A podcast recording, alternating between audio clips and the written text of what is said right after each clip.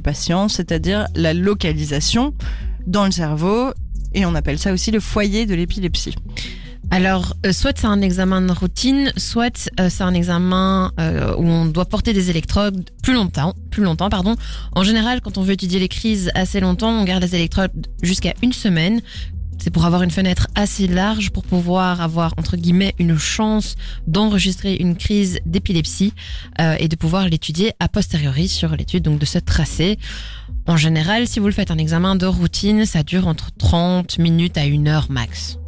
Et alors, l'électroencéphalogramme peut être accompagné d'une surveillance vidéo pour pouvoir visualiser les crises éventuelles, par exemple, et les analyser visuellement. Euh, parce que les différentes manifestations des crises partielles, par exemple, elles, elles correspondent à différentes zones du cerveau.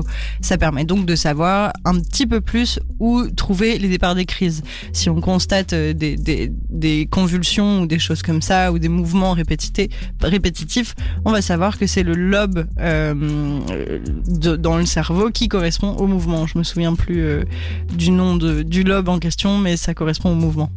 Je vais sauver Gabriel de là. Jusqu'à 22h, Chloé et Gab vous parlent santé dans Motamo sur Dynamic One. Bonsoir tout le monde. Je crois qu'elle essaie de faire une parodie de ce que j'allais dire. Euh, je suis un peu vexée. Non, il faut pas, il faut pas. Non, non. Je voulais juste recontextualiser. Vous êtes bien dans mon tamo. Et non, je rigole. Par contre, euh, j'ai un petit message euh, sur dynamicone.be qui a été reçu en fait avant la musique, mais je l'avais pas vu.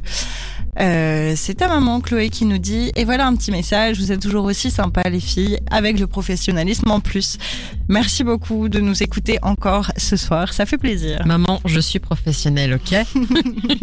Merci pour ton message. Alors, on est dans la troisième partie, euh, risques et complications. On va voir maintenant avec vous les éventuels risques et complications. Je me répète, j'aime bien. Une des conséquences de l'épilepsie, ce sont toutes les complications qui sont liées aux éventuelles chutes lors de, crises.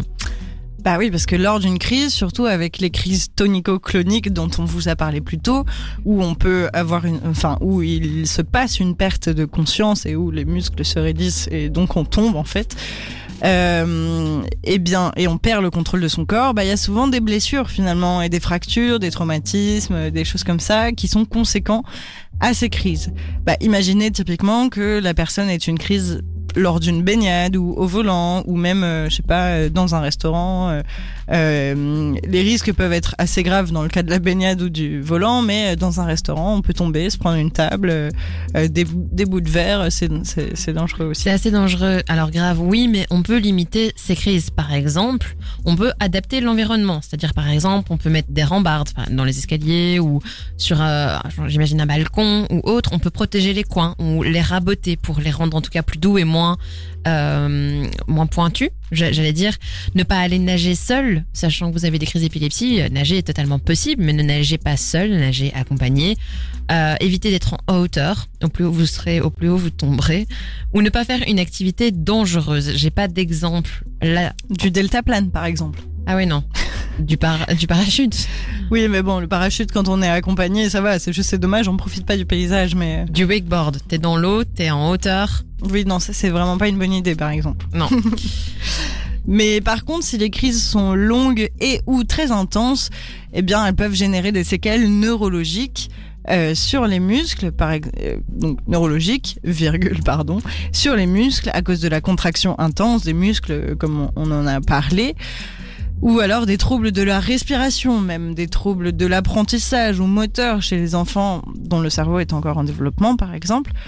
Euh, et comme le cerveau n'a pas reçu assez d'ox- d'oxygène pendant cette longue crise, eh bien, c'est important d'aller directement consulter pour évaluer les éventuels dégâts. Oui, alors ça c'est pendant la crise, le risque qu'il peut y avoir de, de se blesser ou euh, autre, comme Gab vient de vous de l'expliquer. On y arrive. Mhm. Post-crise, il y a également le sentiment de honte. Alors de base, re- revenir conscient après une crise, c'est déjà pas évident. C'est ce Ah, que en parlait, Julia, Julien en parlait effectivement. Il faut comprendre ce qui s'est passé, où on est, euh, qui on est éventuellement, savoir ce qui s'est passé pendant qu'on n'était pas conscient. Mais lorsque la crise arrive, La vessie et les intestins peuvent lâcher aussi. Donc je ne vais pas, pas vous faire un, dessin, mais revenir à soi après une crise et voir qu'on s'est fait dessus, c'est clairement pas agréable. Alors les conséquences psychologiques, elles sont là. Et elles peuvent aussi être dues à l'imprévisibilité des crises. Euh, le préjugé qu'il y a des personnes qui seront témoins de cette crise, euh, la perte d'autonomie parfois, ou même les effets indésirables de certains médicaments comme la dépression par exemple. Alors on le rappelle, hein, ces, toutes ces choses-là euh, qui sont liées aux crises, euh, ça n'arrive pas systématiquement. hein. Évidemment, on ne va pas forcément euh, avoir un accident de, de, de sous-vêtements quand, euh, quand on fait une crise. C'est pas nécessairement euh, applicable. Et du coup, ben, avec tout ce que vient de dire Chloé, effectivement, il y a beaucoup de personnes épileptiques qui redoutent leur crise et qui peuvent surtout se sentir stigmatisées. Pour la plupart, les personnes n'ont pas identifié ce qui déclenche leur crise, mais certains facteurs semblent favoriser l'arrivée d'une crise. On l'a dit un petit peu plus tôt, le manque de sommeil, la fatigue, le stress, les émotions fortes, les lumières clignotantes, l'alcool, la drogue, etc. Tout ça, on l'a vu. Euh, et il y a un potentiel contrôle qui peut se faire via une bonne hygiène de vie. Mais euh, les crises restent quand même très imprévisibles et du coup ça, ça aussi ça peut être très angoissant. Effectivement, donc l'épilepsie peut être chronique, on, on vous le rappelait en début d'une émission, ça veut dire qu'elle peut durer toute la vie, mais, et ça c'est le grand mais, avec un traitement efficace, la maladie est souvent contrôlée et les crises peuvent s'espacer et même ne plus arriver. Exactement. Et heureusement, les crises d'épilepsie, elles ne sont presque jamais mortelles. À part, évidemment, si elles provoquent un accident, on parlait de, de, de nager ou d'être en voiture. De conduire, ouais. Enfin, euh, là, évidemment, euh, c'est, c'est la- ça va être une conséquence de la crise, en effet. Mais euh, la crise en elle-même, elle peut pas créer de dégâts aussi importants. Sauf dans quelques cas très très très rares, qu'on appelle des cas de mort subite inexpliquée en épilepsie. Alors elles sont extrêmement, très très très très très très très très très très exceptionnellement, euh, elles arrivent. Donc rassurez-vous, on ne les retrouve que dans des formes très graves d'épilepsie, mal contrôlées et surtout non traitées. Ça c'est hyper important. Des 20h, mot à mot avec Chloé et Gab sur Dynamic One. je, je me dis, elle va dire quelque chose. Est-ce qu'elle va parler avant moi? Non, oui. Du coup, il y a un excès de politesse, on ne sait pas qui parlait, donc du coup, il y a un silence. C'est ça qui vient de se passer. Partons du principe que c'est toi qui parles en premier, sauf quand je te coupe la parole. Ce qui arrive quand même assez souvent, je tiens à le dire. C'est vrai, mais c'est toujours pour dire des trucs super intéressants. Ou te faire des compliments. Vous êtes tous témoins hein, de ce qu'elle vient de dire. Perso, moi, j'ai pas eu ce sentiment, mais on verra dans ce qui arrive euh, prochainement, n'est-ce pas alors bienvenue à vous si vous venez de nous rejoindre, c'est ça que j'allais dire avant que Gabriel me fasse ce silence. Vous êtes dans Motamo aujourd'hui jusqu'à 22h et on vous parle d'épilepsie. On est dans notre quatrième partie, celle qui parle du traitement. Et là, vous avez la question fatidique que je pose à chaque émission. Gab, est-ce qu'il existe un remède miracle? Je ne commencerai pas ma réponse par alors. Et je tenais quand même à le dire un peu quand même. Non, alors, euh, ben, du coup, je l'ai dit. Donc, il y a un remède miracle. Euh, Il y en a plein même. Arrêtez de vous masturber ou bien dirigez-vous vers un exorciste. Mais non, c'est pas vrai. Bien sûr que non. Mais des remèdes miracles à l'épilepsie, il en existe depuis la nuit des temps, en fait. Tout à l'heure, j'ai essayé de remonter jusqu'à 2000 ans avant Jésus-Christ. On a dit que ça allait être trop long, donc je suis restée à 1800. Mais en fait... euh, Dis-moi, j'ai hâte de savoir ce que tu vas me sortir comme remède. euh. Des remèdes, il y en a depuis bien bien longtemps. Je vais commencer par l'Antiquité, par exemple. Euh, à cette période, il était conseillé d'éviter de manger du cochon de lait et de la tourterelle. Jusque-là, ça va. Jusque-là, ça va. Euh, mais par contre, on pouvait boire, par exemple, le sang des gladiateurs, manger des testicules de phoque ou d'hippopotame, du sang de tortue ou des poils de chameau. Vous n'aviez qu'à choisir, il y en avait plein des remèdes.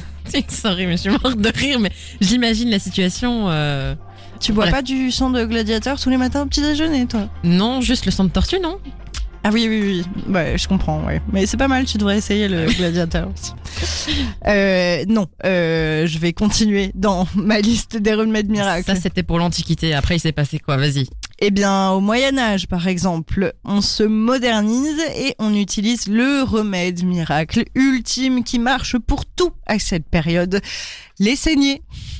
Et oui, ces fameuses petites sangsues qu'on vous colle partout, euh, histoire de récolter votre sang, parce qu'évidemment, euh, toutes les maladies se trouvent dans le sang au Moyen Âge. hein. non, non, sinon, euh, ben, il y a aussi les purgatifs, hein, euh, tant qu'à faire.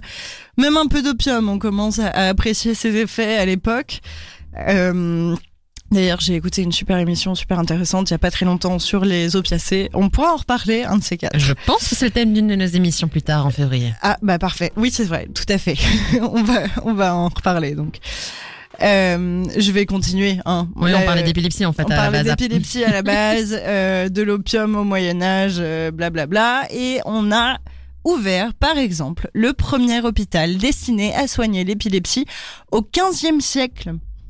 Et alors là, Pas le traitement était bien sympa aussi, était pas Non. trop compliqué en plus, parce qu'il euh, consistait à prier et à faire le jeûne. Amen. Voilà, il y a des gens qui le font encore aujourd'hui, finalement, le traitement contre l'épilepsie. Sans être épileptique. sans être épileptique.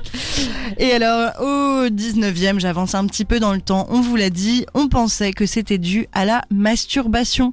Alors, on prescrivait du bromure de potassium, qui était pas mal prescrit à l'époque, parce qu'il était censé calmer les ardeurs sexuelles. Et au 19e siècle, on n'avait pas le droit d'avoir des ardeurs sexuelles.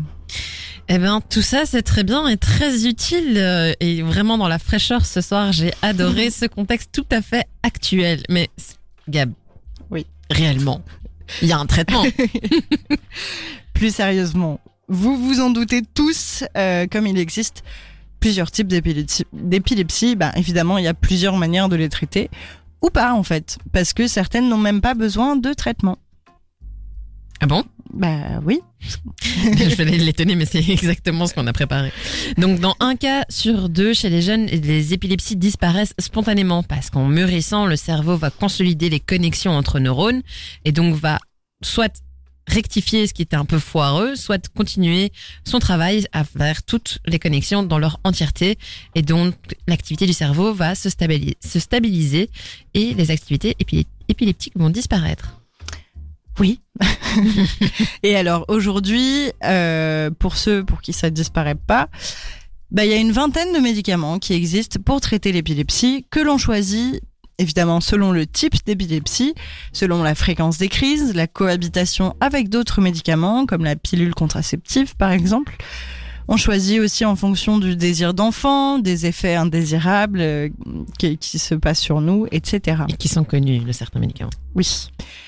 Euh, tous ces médicaments, ils permettent par contre seulement d'éviter, donc réduire ou supprimer les crises, mais pas d'éliminer la maladie en elle-même. Elle va pas venir euh, Corrigé. corriger. En gros, très gros résumé, on vous rappelle qu'on n'est pas médecin, donc on vous fait parfois des gros raccourcis comme ici. Les traitements pour l'épilepsie, ils agissent sur les courants électriques directement qui sont partagés entre les neurones pour la plupart du temps les diminuer, mais pas sur le neurone en lui-même ou sa manière de fonctionner. Donc en général, un seul médicament suffit, mais parfois plusieurs sont nécessaires et il faut tester les différents traitements jusqu'à trouver celui qui convient. Ouais, et en général, les médicaments anti-épileptiques, il faut les prendre à des heures précises, ne pas oublier de les, les prendre. Donc ça aussi, c'est une routine à avoir. On parlait d'hygiène de vie plus tôt. La prise des médicaments en fait partie. Alors parfois, on utilise aussi la chirurgie pour traiter l'épilepsie, mais ça, à nouveau, ça reste super rare et ça concerne qu'une petite partie du type d'épilepsie.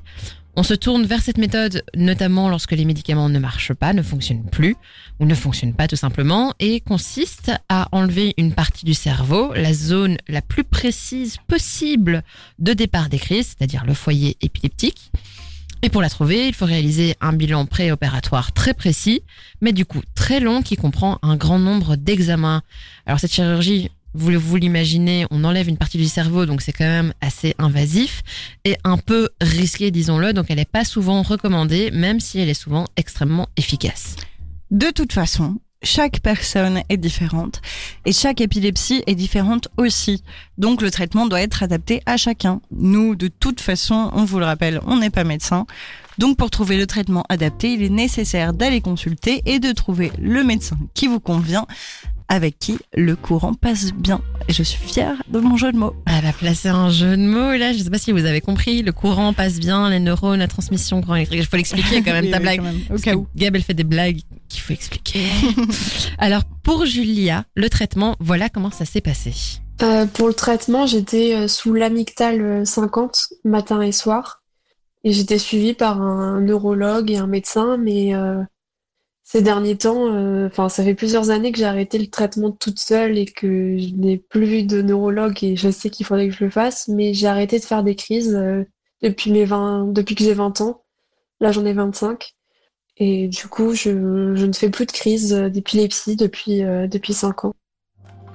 Et tant mieux Julia, franchement, bravo. C'est sûr. Alors, disclaimer encore, euh, encore une fois. En effet, on ne vous conseille pas d'arrêter votre traitement sans l'avis d'un médecin. Mais le cas de Julia, il est quand même très intéressant parce qu'il illustre bien le fait que pour les enfants et les adolescents majoritairement, même si c'est aussi possible pour les adultes, les crises peuvent s'arrêter d'elles-mêmes. Elle a dit, elle en a pas fait depuis 5 ans. Souvent, c'est lors de la maturation du cerveau, donc son développement, que les connexions neuronales qui fonctionnent mal sont remplacées par de nouvelles qui, elles, n'ont pas de problème, comme on vous l'a expliqué juste avant. Alors de nouveau, euh, Julia a cité le, nom d'un des médicaments que, elle elle prend. Euh, on fait pas de publicité non plus pour des médicaments dans cette émission. Euh, celui qu'elle a cité lui correspond, lui va à elle. Euh, donc c'est pas le cas pour tout le monde. Allez consulter. Exactement. N'oubliez pas de nous envoyer des petits messages, encore une fois, dynamicone.be, Facebook motamo-dynamicone et Instagram dynamicone.be. Jusqu'à 22h, Chloé et Gab vous parlent santé dans Motamo sur Dynamic One. Le regard. Est-ce qu'elle va parler? Est-ce qu'elle va parler? Oui, je vais parler, mais là il y a eu un forage. Euh, on peut pas être parfaite. C'est pas grave, il reste encore euh, quelques, quelques jingles avant la fin, tu vas y arriver. Mais bien sûr que je vais y arriver. Du coup, ce que je devais dire quand le bête se lançait, c'était qu'on est dans mot à mot. C'est notre émission, l'émission santé sur Dynamic One. Et on est là jusqu'à 22h, on vous parle d'épilepsie ce soir. Exactement.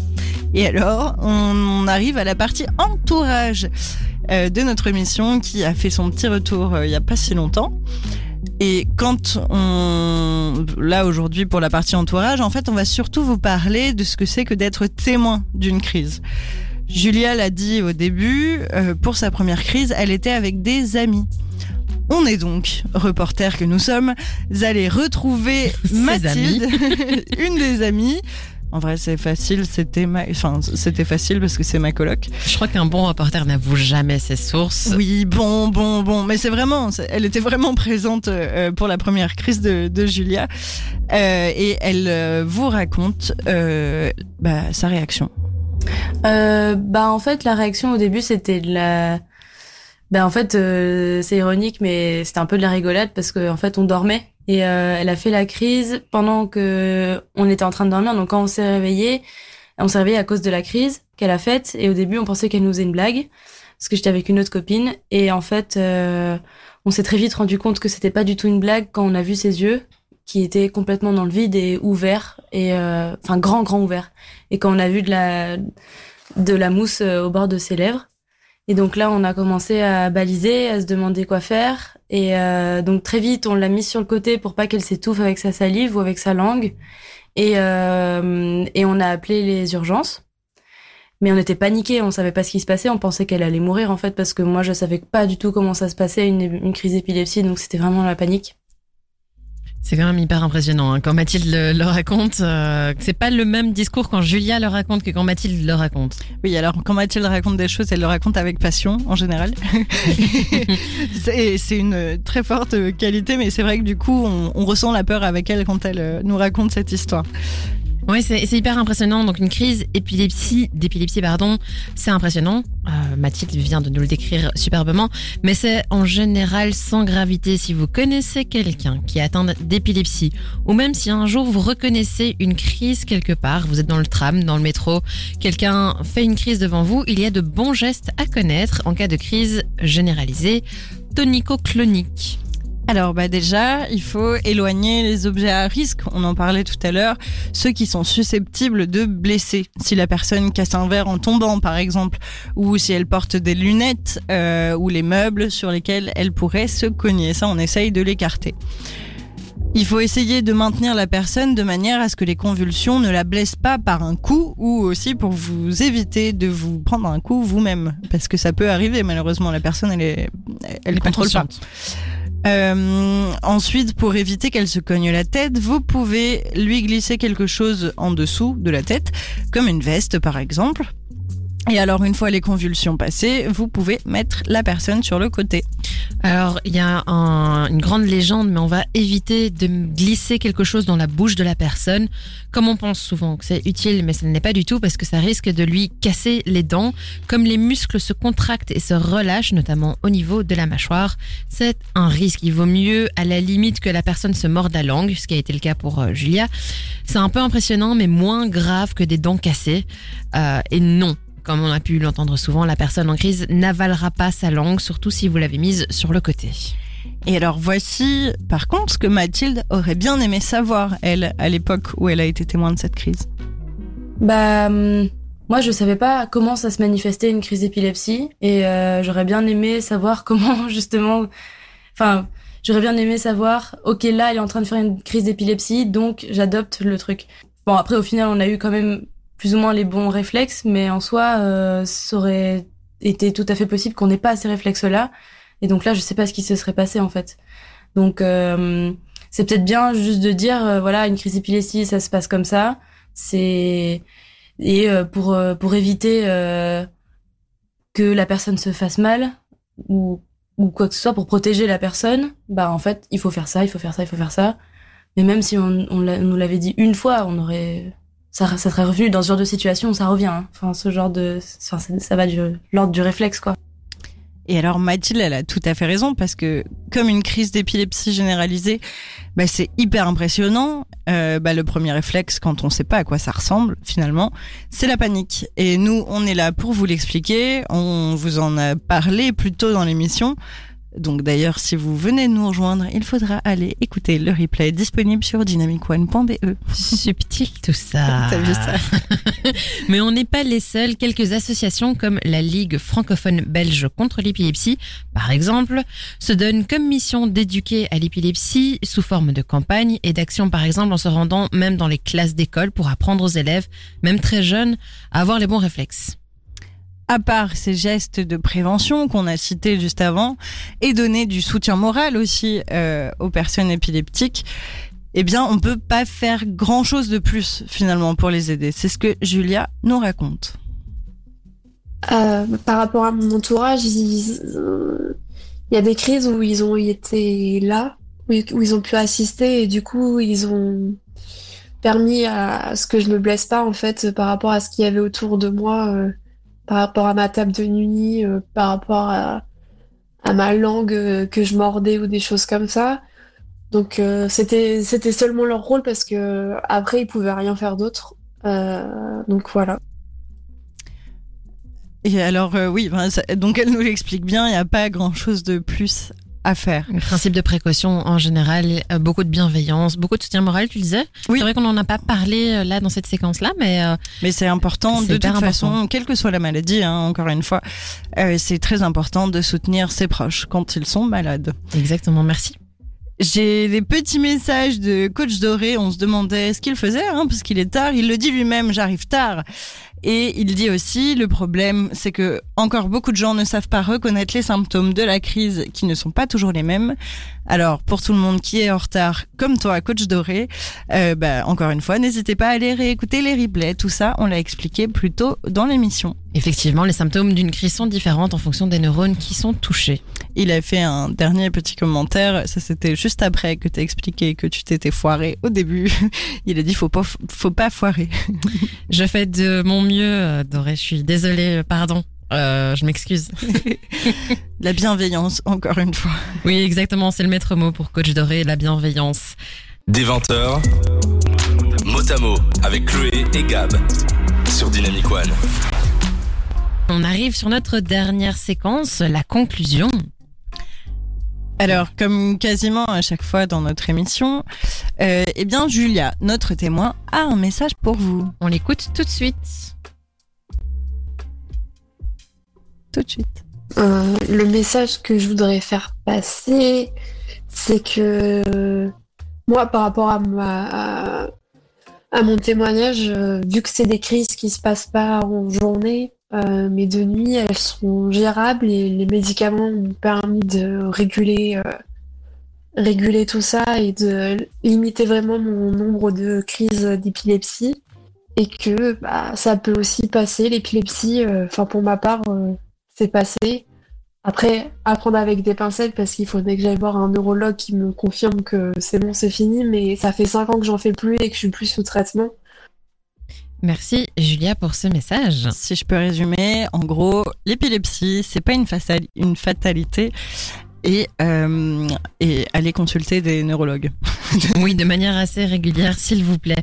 Comme vous avez pu l'entendre à plusieurs reprises dans l'émission, on peut très bien vivre avec l'épilepsie, comme Julia vient de le dire.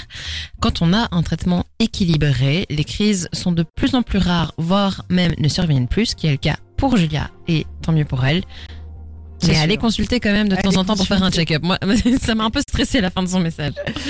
Par contre, l'épilepsie, même si ça va beaucoup mieux maintenant, c'est encore une maladie assez stigmatisée parce qu'elle est encore assez méconnue, hein, comme en fait finalement toutes les maladies qu'on aborde dans cette émission. D'où l'intérêt de notre émission. Exactement, on est bien trop forte. On est trop fort. Donc comme beaucoup de maladies, on sait qu'elle existe, mais on ne cherche pas plus que ça à la, la comprendre, pardon. Donc on pose plus facilement des jugements et certains stéréotypes ont la vie dure malheureusement. Exactement. Alors comme à chaque fois, on vous partage des ressources pour mieux comprendre ou pour en parler autour de vous. On en parlait un peu plus tôt, la Ligue francophone belge contre l'épilepsie, la LFBE, euh, un site internet qui est assez bien fait, ligueepilepsie.be. En plus de récolter des dons pour la recherche et euh, l'accompagnement des patients, ils offrent énormément d'explications, de ressources, organisent des ateliers, des conférences, des groupes de parole, des suivis sociaux, administratifs, ainsi que des formations et des campagnes de sensibilisation. D'ailleurs, la prochaine campagne de sensibilisation ne devrait pas tarder à commencer à Bruxelles. Comme la journée internationale de l'épilepsie sera le 13 février prochain, on est un petit peu en avance, alors gardez les yeux et les oreilles bien ouverts parce que vous allez continuer à entendre parler de l'épilepsie.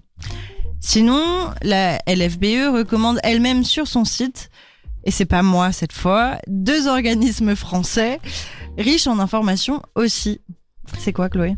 Toujours ces sites français. Alors oui, effectivement, c'est pas elle, mais ça l'arrange bien quand même, c'est le Gabriel. C'est l'association Épilepsie France, euh, donc épilepsie-france.com et la Ligue française contre l'épilepsie, épilepsie le-info.fr. Voilà, ce sont des ressources qu'on vous donne, ce sont des sites hyper bien foutus, ce sont des ligues, donc ils sont aussi là pour répondre à vos questions. Il y a plein d'actions qu'ils peuvent mettre en place, donc n'hésitez pas à les consulter pour compléter l'information qu'on vous donne aujourd'hui. Par contre, euh, si vous cherchez le site euh, de la Ligue française contre l'épilepsie, ne passez pas forcément par le site de la ligue épilepsie.be parce que quand on c'est eux qui recommandent le site sur leur euh, sur leur site à eux-mêmes, mais quand on clique sur le lien, on se retrouve sur la ligue pour le CBD. Donc euh, rien à voir. Donc il faut mieux chercher par vous-même épilepsie-info.fr. Est-ce que tu penses pas que c'est voulu? Bah, je me suis posé la question, honnêtement. Mais il y a écrit euh, Ligue française contre l'épilepsie, tu cliques et c'est euh, la Ligue pour le CBD. Super, sont... C'est quelque chose qu'on n'a pas abordé d'ailleurs. Mais bon, on est comme on n'est pas médecin, on n'est pas les mieux placés pour en, en parler, mais euh, voilà, il y, a des- il y a des options euh, qui existent. Jusqu'à 22h, Chloé et Gab vous parlent santé dans Motamo sur Dynamic One. Notre dernière section, celle qu'on affectionne tout particulièrement, les take-home messages, les messages importants. Je te laisse commencer, Gab. Une crise d'épilepsie, c'est impressionnant. Mais souvent sans gravité. Parlez-en à votre entourage. La plupart du temps, ça disparaît. Beaucoup de traitements existent. Et l'épilepsie, ce n'est pas tabou. Voilà. C'était. euh, C'était les messages importants qu'on vous voulait vous partager. Alors, l'épilepsie n'est pas tabou. Je pense qu'on peut le, le ressortir euh, à toutes euh, nos émissions. Là, c'était, ça nous tenait à cœur parce que l'épilepsie est stigmatisée. En tout cas, les personnes en étant atteintes. Mais autant que le sida, autant que. Exactement. C'est vrai. On pourrait pas faire un classement. Je, je, je retire ce que j'ai dit.